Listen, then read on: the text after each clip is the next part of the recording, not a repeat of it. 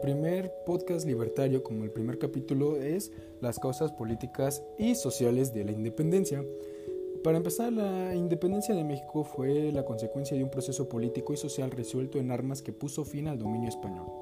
Las causas políticas de la independencia fueron el nacionalismo criollo, problemas económicos de Nueva España, las insurrecciones populares y las conspiraciones.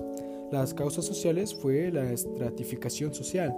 La estratificación social hecha en la Nueva España comenzó a generar molestias en la población y contribuyó a generar tensiones dirigidas hacia la revolución.